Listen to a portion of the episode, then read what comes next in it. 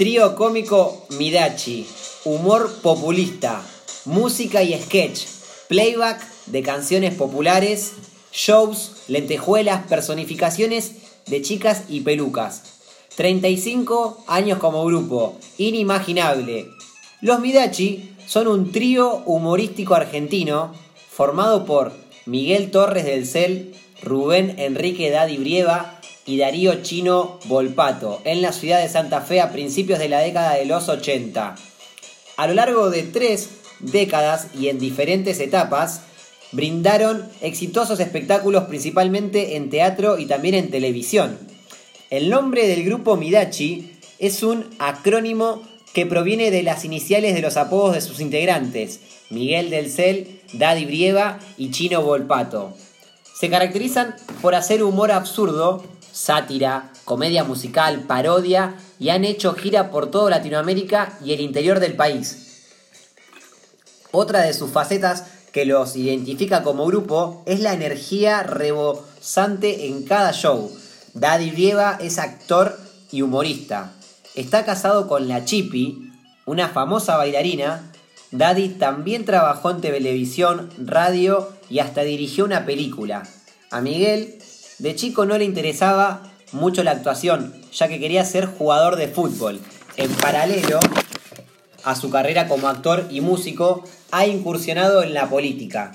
Siendo el más reservado del trío, su tercer integrante, Volpato, más conocido como el chino, vio el puente a nuevos proyectos de teatro, de conducción de televisión, radio, producciones artísticas y guiones diversos. Gran música, fue coautor del tema Bombón Asesino de la banda santafesina de la banda Los Palmeras. Midachi nace en Santa Fe. El chino y Miguel se conocieron en el profesorado de educación física y en una peña lo ven a Daddy haciendo monólogos. Los tres músicos se reúnen y comienzan con la Legión. El espectáculo, que comenzaría en el teatro, rápidamente es llevado a la pantalla grande. Con mucho rating, el programa televisivo se repetía varias veces. En 1994 tuvieron su primera separación. Estuvieron cinco años distanciados pero volvieron en el 2000. Hicieron 53 shows en el Gran Rex, un éxito tras otro, obteniendo récord en espectáculos, inclusive más que Sandro.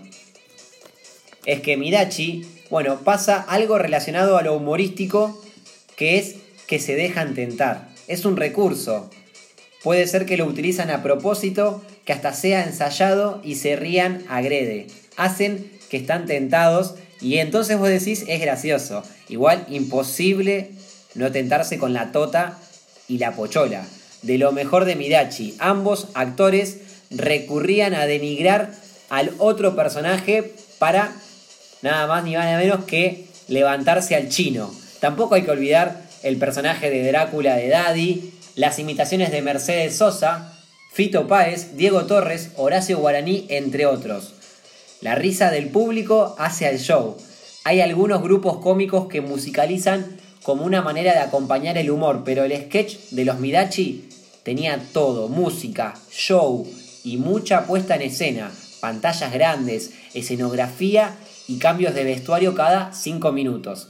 En una parte de la comedia, su líder, Daddy, aparece con sus monólogos y sorprende la manera de conmover cuando narra estos discursos de manera histriónica, pero que llegaban al corazón. Como no tiene culpa, la gente se reía mucho y Daddy, el no tener culposidad, permitía un rato no tenerla. En uno de sus monólogos contaba sobre sus raíces, su barrio, Villa María Selva en Santa Fe, y la anécdota sobre una prostituta de barrio y cómo se lavaba. Y a pesar de que toda la escena era escabrosa, era tierno y emotivo.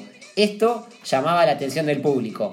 Lo lindo de los chistes que planteaba Daddy y su equipo era cómo se le ocurrió y cómo llegó ahí.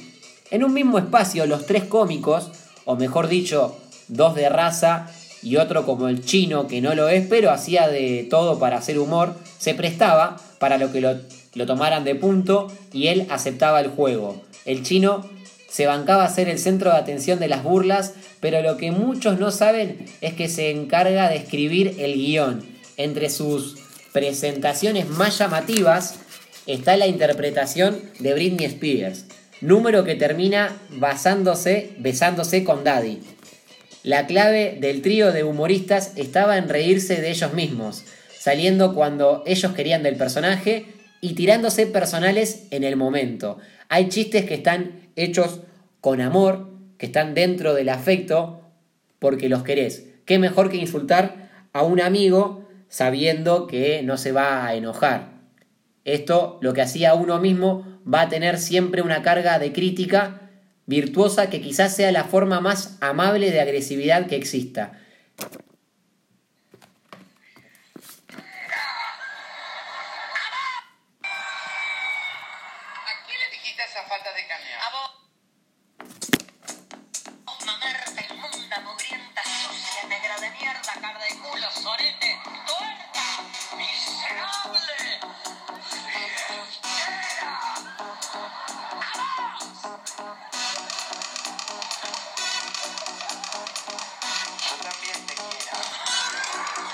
Las diferentes maneras de culminar con la última parte del chiste, es decir, los remates, por lo general terminaban con este es un hijo de puta.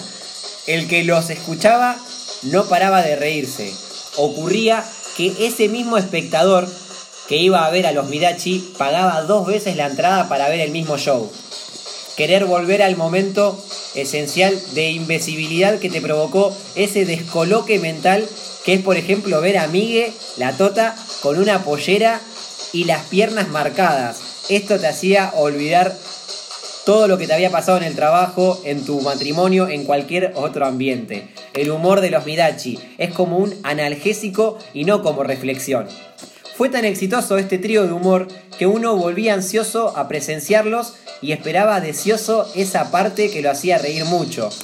En paralelo, Midachi hizo una carrera muy vinculada a la televisión. Eh, tuvieron en el programa de Susana Jiménez.